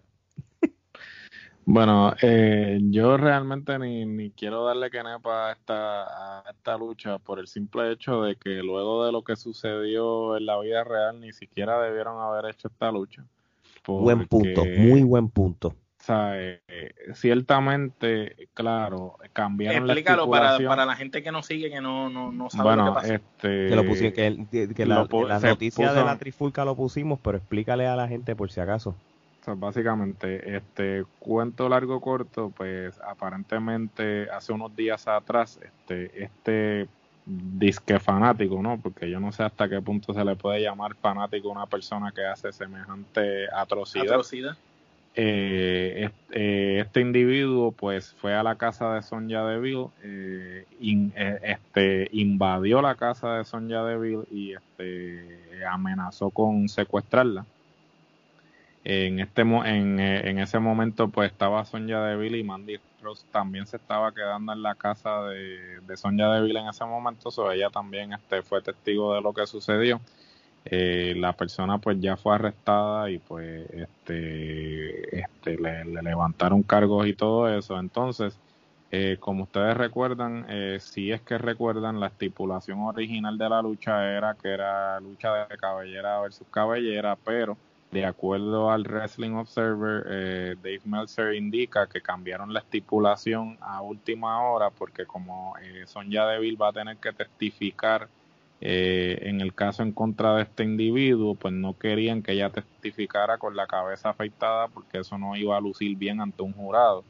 Luego de que este pues cambien la estipulación a una eh, lucha de, de despido o de que el que perdiera se va de la WWE, pues entonces Sonja obvio pierde porque va a estar fuera eh, por esa situación. eh, por esta situación y pues quizás pues le van a dar un tiempo extendido porque pues eh, ella va a tener que estar lidiando con, con estrés postraumático luego de esta situación. Eh, ya la movieron a la sección de alumnos de, de la página de WWE, so, eh, no sabemos si esto va a ser permanente o si realmente ¿Tú crees que es ella- temporero? A mí Nah. me huele que debe ser algo temporero y después Esto- ella vuelve. Históricamente, cuando hacen luchas de career contra career, siempre son vacaciones, vacaciones extendidas. Eso posiblemente está, son vacaciones extendidas. Hasta que estamos, en, estamos, en, estamos, estamos en agosto, ¿verdad? Esto para Royal Rumble ya aparece en el Royal Rumble de mujeres. Sí, pero hay que, hay que, hay que tomar en consideración que hasta qué punto ella quiere mantenerse en el ojo público luego de una situación como esta. O sea, hay que ver eh, este, los, efectos, eh, sí, los efectos psicológicos que va a tener porque ¿sabe? el nivel de paranoia y ansiedad que ella va a sufrir, porque ahora esta mujer va a estar mirando a todos lados y más aún cuando este, estos luchadores salen de las carteleras y tienen que, montarse en el carro y, ir a los a los respectivos hoteles en el aeropuerto. O hasta qué punto ella quiere continuar con este estilo de vida luego de esta experiencia. ciertamente WWE eh, está, siempre va a tener los brazos abiertos para ella. La pregunta es si ella va a querer regresar. Muy buen punto, muy buen punto. Así que si ya con eso, si va a regresar o no, por, porque mentalmente se sienta, ya son otros 20 pesos. Pero esta lucha entonces no se debió haber dado por este primero que nada, este, pero de igual la manera la, la trifulca lo hubiera cancelado. Sí, así que es más, este, no, no voy a juzgar, hermano, porque yo no sé cómo está el nivel mental de, de las dos. Así que nada. Este, cancelada, cancelada. yo, ella, pues, fueron, fueron valientes por, mm, por luchar con todo y la situación. Así que vamos para la próxima lucha entonces. Esta lucha a mí me sorprendió. Este, no lo voy a comparar con la lucha de Adam Cole contra Pat, ¿verdad? Pero El que lo hereda no lo oculta. Pero, pero, pero, hubiera sido peor. Este, Seth Rollins le ganó a Dominic Mysterio una lucha callejera pero se la toca a la Dominic, mano. No, no, no hay, no hay manera de negar esto. El, el, muchacho luchó, luchó bien. No es que él nunca ha luchado. En este, él tiene un background, hello, de su, de, de que ha practicado lucha libre desde, antes. Este, porque cuando. Esa nene creció en un ring, ese nene está practicando lucha desde chiquito. Eso tú lo este, notas cómo se mueve con la confianza. Desde los cuatro años con la confianza que se mueve ese nene en el ring. De hecho, cuando él empezó a practicar en serio fue cuando, ¿tú te acuerdas el ron que tuvo Rey Misterio en Lucha Underground? Que hubo storyline con el hijo también envuelto allí, by the way. Pues sí, ahí eh, eso fue para cuando él estuvo con Lance Storm, ¿verdad? Entrenando y todo en la escuela de Bueno, él, no, él estuvo entrenando con un montón de gente, pero uno de ellos fue Lance Storm, pero él, el eh, Misterio lo llevó a diferentes a diferentes estilos, para que aprendiera diferentes eh, para que aprendiera diferentes. So, so, prácticamente, de verdad, de verdad, se la tengo que dar. Este, ahora mismo, hasta donde va de la cartelera, porque falta todavía otras por dar rating, esa lucha pudo haber sido la mejor hasta ahora, este, porque realmente tuvieron una muy buena química y la historia la llevaron muy bien. Acuérdate que aquí yo estoy combinando también la historia como tal. yo le doy cuatro que a esta lucha, Gerardo. Cabe destacar como dato curioso que Dominic eh, eh, ha luchado más tiempo, más tiempo, eh, la duración de la lucha de Dominic es más que la de Randy Orton. So, el chamaquito empezando está luchando más tiempo que Randy Orton. Este, eh, ¿Tú te imaginas? Eso fue que le preguntaron, Randy, ¿te molestaría que te quitáramos dos o tres minutos? Ah, pero olvídate. No, no, eh, ¿Quieres, eliminar la lucha? Este, luchó, luchó muy bien. Este, el, hicieron este ángulo lo, han trabajado muy bien este menos lo del ojo. eh, lo del ojo sí pero eh, exceptuando lo del ojo que ciertamente fue este una manera de, sacarlo para eh, de sacar a Misterio porque no sabían si iba a renovar el contrato o no excepto por eso en particular a mí me, eh, me gustó mucho. El, el chamaquito está, eh, está como dicen, en, como dicen los americanos, paying his dues. Este, eh, esa, esas escenas de cuando está agarrando los kendonazos y, y todo eso, de verdad que el chamaco está, se está sacrificando que obviamente mucha gente están diciendo que pues debieron, no lo debieron haber puesto así automáticamente en el main roster, pues Eh, bueno, pero el que tiene la, el que San Pedro le, se lo dio, que San Pedro se lo bendiga, tú sabes. No, claro. Si él tiene la pala por el papá, pues tiene que aprovecharla. Porque pues a lo mejor, si él es, si él no fuera hijo de quien es y fuera así de bueno como es, a lo mejor tuviera que haber empezado desde abajo. Y sin embargo aquí lo vimos con uno de los mejores luchadores de la época, dando un buen lucho. Que, que by the way, como, como dato curioso, este Seth Rollins este, se puso una ropa bien parecida a la que usó Rey Misterio en el Halloween Havoc del 97 y lo hizo por, con, la, con el mismo propósito de como que de burlarse de Rey Misterio, así que hasta la parte psicológica, eso estuvo chévere, de verdad que sí. No, la, lucha tuvo mucha psicología, la lucha estuvo muy buena, de verdad que sí. Y Dominic lució excelente, me encantó los ángulos cuando utilizaron a la madre, eh, Misterio y la esposa hablando en español, se la comieron. Eh, Dominic también gritándole, quédense allá, no se metan, tú sabes todo. De verdad que la lucha quedó bien cuando esposan a Misterio, le entran con los kendo, como dijo Gerardo de verdad que la lucha fue muy buena. Me sorprendió mucho este el que Dominic fuera tan bueno. Porque mm, pues hemos visto que el que lo hereda no lo hurta en la mayoría de las veces, pero hemos visto como a veces nunca son tan buenos como el padre. Y este muchacho pues así está empezando y, se ve muy bueno. Así mismo, ¿en cuántas kenepas tú le das este entonces, Omar? Yo le doy cuatro kenepas y media. Ok. Gerard, ¿le diste tu rating ya? No, cuatro canepas y media también. Ok, este, pues entonces vamos a pasar para otra lucha que también creo que merece un buen rating. Sería la de Asuka contra Sacha Banks. Este, Omar, ¿qué tú piensas de esta lucha y cuál es tu rating?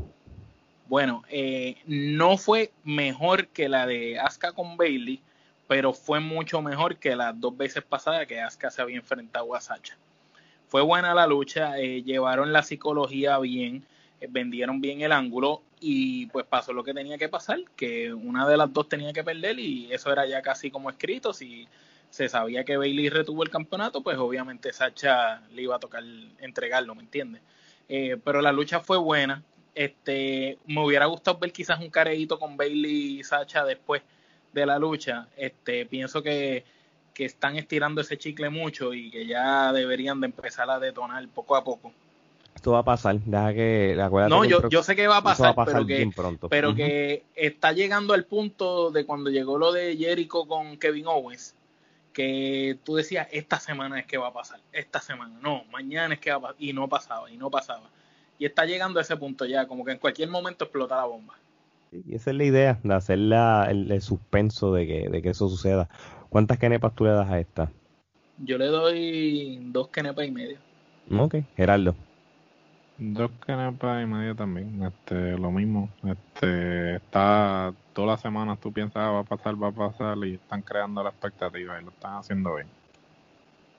Muy bien, yo no tengo más opiniones que la misma de ustedes, tú sabes, este, yo le doy tres kenepas a esta lucha, así que vamos entonces para la próxima lucha que yo hubiera querido que fuera el main event, este, pero no sucedió. Tenía que haber sido el main hermano. Sí, o este, pero Drew McIntyre pues, derrotó a Randy Orton para retener el campeonato de la WWE.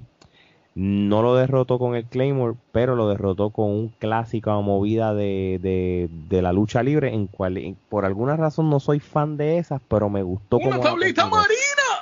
realmente me gustó que la haya terminado así, porque entonces pues como que te deja abierta eh, la riña para una próxima vez. Este, son muy buena lucha. Fue una lucha clásica como la que nosotros habíamos dicho que, que era la manera en cual iba a hacer que la lucha fuera buena, por, por, porque son dos heavyweight, por decirlo así. Este, muy buena lucha y yo le voy a dar cinco kenepas. Gerardo. Yo le voy a dar cinco kenepas también. Este, muy buena lucha. Eh, sin duda alguna, eh, eh, lo, lo habías mencionado unas semanas atrás y, y lo, el personaje de Randy Sádico pues lo, lo, está sacando a pasear y, y está y está en su momento porque y la condición física, ¿viste cómo Randy se veía?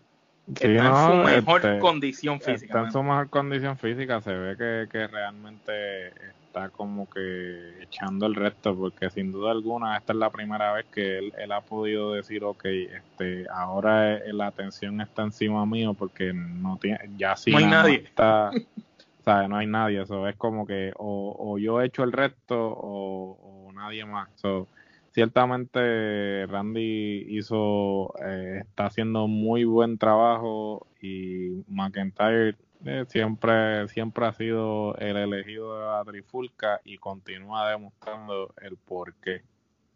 Muy bien, y me alegro que todavía tenga el título. Este, Omar. Drew McIntyre, el, como ustedes dicen, el nene de la trifulca. Ese es de verdad nuestro elegido, como dijo Geraldo. Tremenda lucha. Me encantó ver estos dos tipos bien parejos, casi la misma estatura, casi el mismo peso, movimientos similares, mucha agilidad la lucha fue bien agresiva, pero también tuvo mucha psicología, fue bien fuerte. Eh, fue una lucha bien pensada, los spots, las movidas.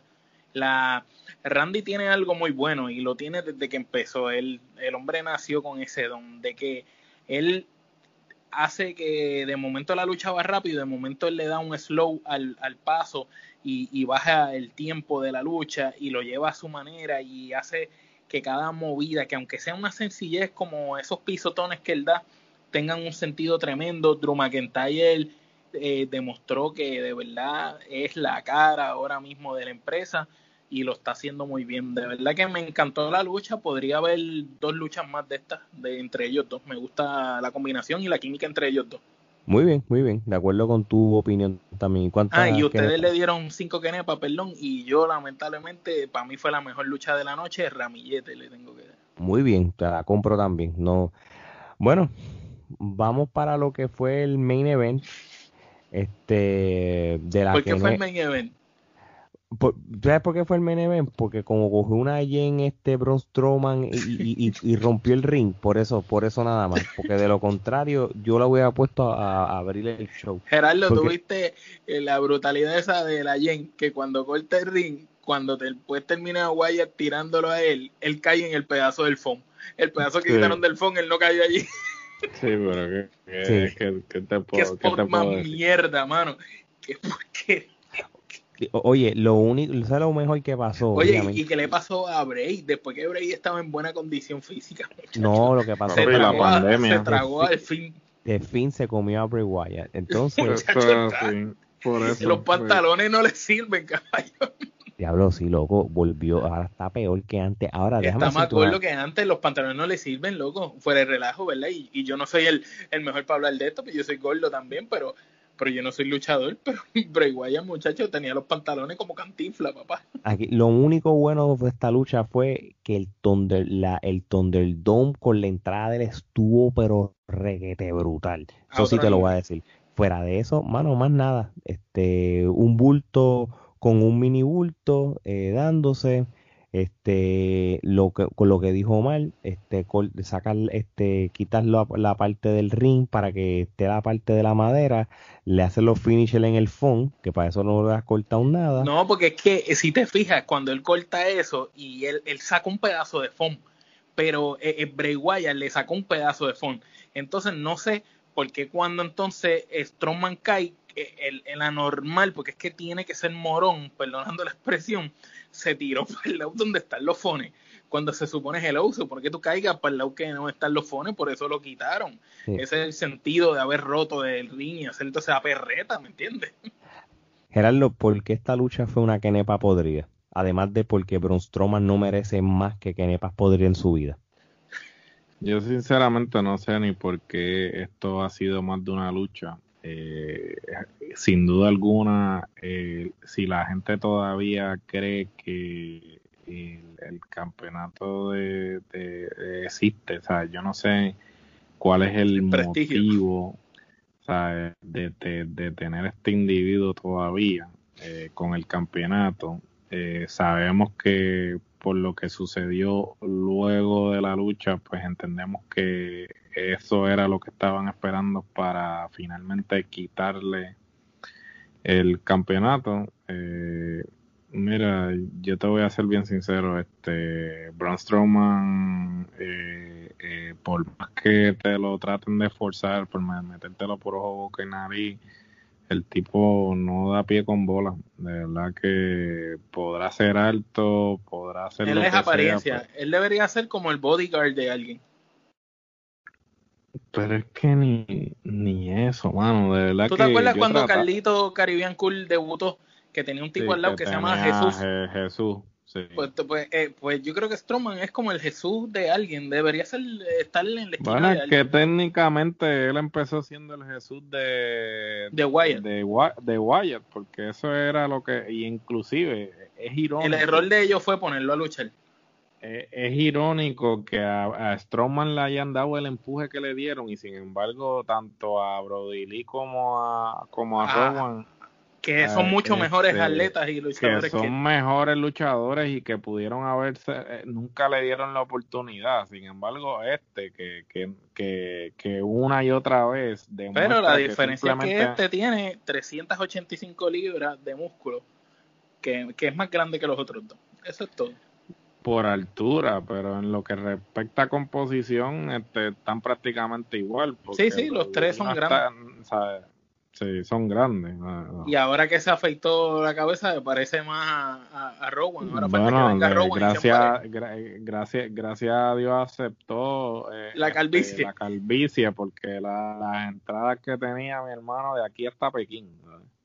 Fíjate, y ven acá, tanto ángulo con Alexa Bliss y eso, ¿dónde caramba terminó eso? Eso es otra cosa que Booking todo el mundo se quedó sin sentido. qué pasó con Alexa Bliss, pero nadie sabe, todo el mundo en las redes sociales está preguntándose por qué Alexa Bliss no apareció después de tanto énfasis. creo que hubiera sido lo que hubiera salvado la lucha porque como porque si combinamos lucha con historia, pues entonces pues una lo que de una la, la, historia de ella. Yo esperaba ver eso, ¿viste? Yo esperaba ver esa parte cinematográfica ahí.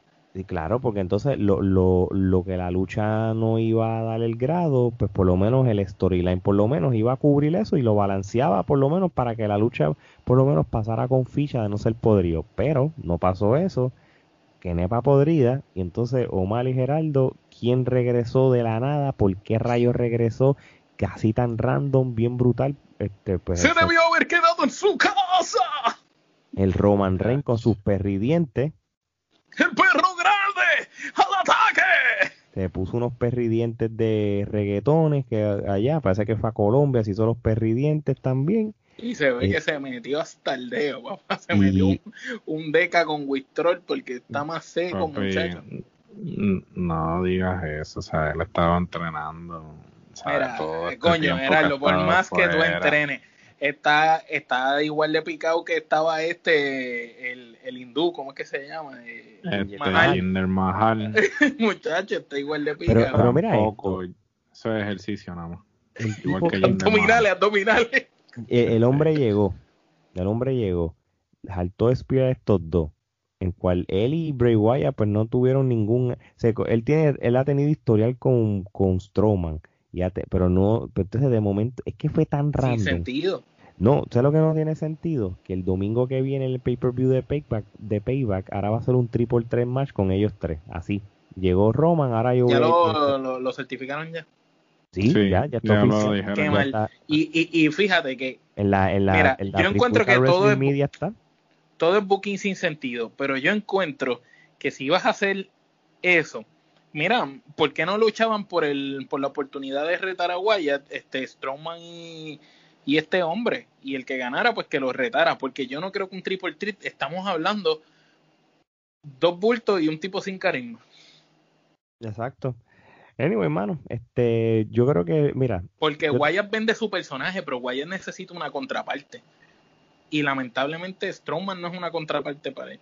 No, yo, yo, y, y volvemos a lo mismo este, una vez ya le quitas el título a Strowman, no creo que lo gane de nuevo, porque ahora volvió Roman Reigns al mapa, que obviamente él fue campeón porque Roman Reigns no estaba. Mira qué irónico todo, tú sabes, de, de Strowman no estaba ni, ni, ni como pautado para ser parte de WrestleMania. Esto fue el bate emergente de Roman Reigns. Y eso pues, eso lo, lo, sabe todo el mundo y está en el programa de 24 después de SummerSlam. El mismo Braun Strowman agradece a Roman Reigns el hecho de que no haya luchado, darle la posición a él, tú sabes, abiertamente. Tú sabes, tú sabes una cosa, este pay-per-view, si hubiera habido una mejor logística de orden, del orden de las luchas, por ejemplo, terminamos, tú tenías esa luz, tenías este, las luchas de las mujeres, que y después la combinabas con la de Rey Misterio y la de Rey Misterio tú la terminabas entonces con, eh, con, la de Drew McIntyre yo, yo hubiera dicho sabes qué? me gustó SummerSlam porque terminó bien pero mano el bajón que tuvo este MNB realmente hace como como que el pay-per-view fuera una completamente porquería yo hubiera visto este con las dos peleas de mujeres corridas entonces, después de. Eh, eh, hubiera visto con las dos de mujeres corridas por los títulos, después la, la de Mandy, que bajara un poco el hype. Entonces, después le hubiera metido la de Rollins para que subiera ahí el hype. Después los Street Profits, que bajara otra vez un poquito. Y entonces metía la de Strowman con el fin y terminaba con la de McIntyre y Orton. Oye, y ven acá para bonus track y terminar este evento, ¿qué, usted, ¿qué les pareció la lucha de Jeff Hardy contra AJ Styles? Que by the way, Jeff Hardy es el nuevo campeón intercontinental de la WWE. Le ganó a, AJ Styles, en cual, sin restarle mérito a Jeff Hardy, fue, fue una muy buena lucha, pero no fue un luchón tampoco. Fue una lucha promedio fue buena, pero no, no, fue una lucha ni de pay-per-view, ni, ni, una lucha por el título, yo diría. A mí no me, no me gustó. Pienso que le dieron el título a Hardy para tenerlo contento y pienso que G-Style hicieron eso porque G-Style hay otro plan con él ahora. Él va para otro lugar. O, o, ahora mismo o, está lesionado y lo quieren o quiere coger vacaciones y quiere ¿Qué le está pasando a Kevin Owens que como que no está luchando? ¿Está lesionado o algo así? Yo, yo, estoy, yo entiendo que sí, mano, porque realmente no, no ha visto acción hace tiempo, tú sabes. Tú estás luchando. Y Nakamura, Sami Zayn, Cesaro, ¿qué pasó con todo Bueno, Sami Zayn yo sé que está lesionado. Nakamura y Cesaro sí están luchando constantemente, no todos los shows, pero si el día que le toque a uno, uno es el, el manager o viceversa. Entonces, realmente eso es lo que, lo que por lo menos puedo decirte de hecho. Omar, Gerardo, vamos a darle rating al SummerSlam. ¿Cuántas kenepas tú le das overall a SummerSlam? Eh, siete, siete. Siete. Yo le doy siete también, Gerardo. Eh, seis y media. Ok, te la compro. El NXT le ganó. Eh, ganó, la, ganó la noche. Eso, eso iba a pasar. Eso no, no había duda que iba a pasar. Este, les voy a decir una cosa. El Thunderdome ayudó bastante a SummerSlam porque por un momento dado se sintió como si fueran los tiempos de antes eh, pero, o soy yo o el público se oía bien fabricado, este el sonido.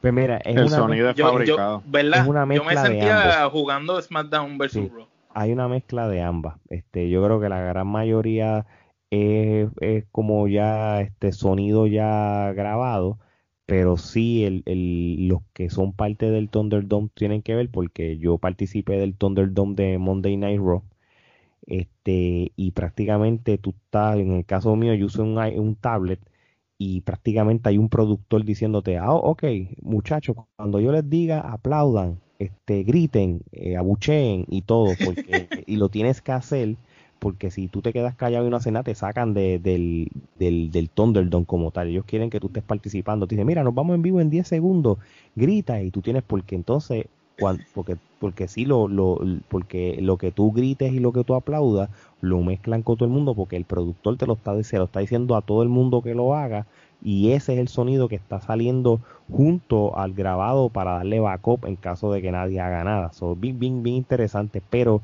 más que lo del público, el, el, Thunderdome que te da ese feeling de coliseo me gusta porque entonces pues se siente como los tiempos de antes, como, como, como era la cosa y eso ayudó al SummerSlam. Si hubiera sido en el Performance Center, como que maybe entonces la apreciación iba a ser diferente. Eso pienso yo. Te comparto contigo esa opinión. vamos a ver. Este, bueno, muchachos, eh, esta semana este, va a salir este episodio. La semana que viene va a salir el episodio de Payback de, del recap del evento de de WWE, que va a ser, sería un segundo pay-per-view corrido después de esta. Este, a todo el mundo, gracias por el apoyo. este, este, de los podcasts, de las entrevistas. Este, saludito a, perdón que te interrumpa, a todos esos países de Latinoamérica que, que seguimos charteando en Spotify en, toda Latinoamérica. Así que muchas gracias Chile, Panamá, Perú, El Salvador, Bolivia, Costa Rica. Paraguay, Paraguay, Costa Rica, de verdad que... Honduras, todos lados. Que muchas gracias a todos, así que bueno, este Gerardo, este cierra este podcast y vámonos a dormir. Pues ustedes saben, como siempre les digo, cuando ustedes creen que tienen las respuestas, nosotros cambiamos las preguntas. ¿Oíste? Hasta la próxima.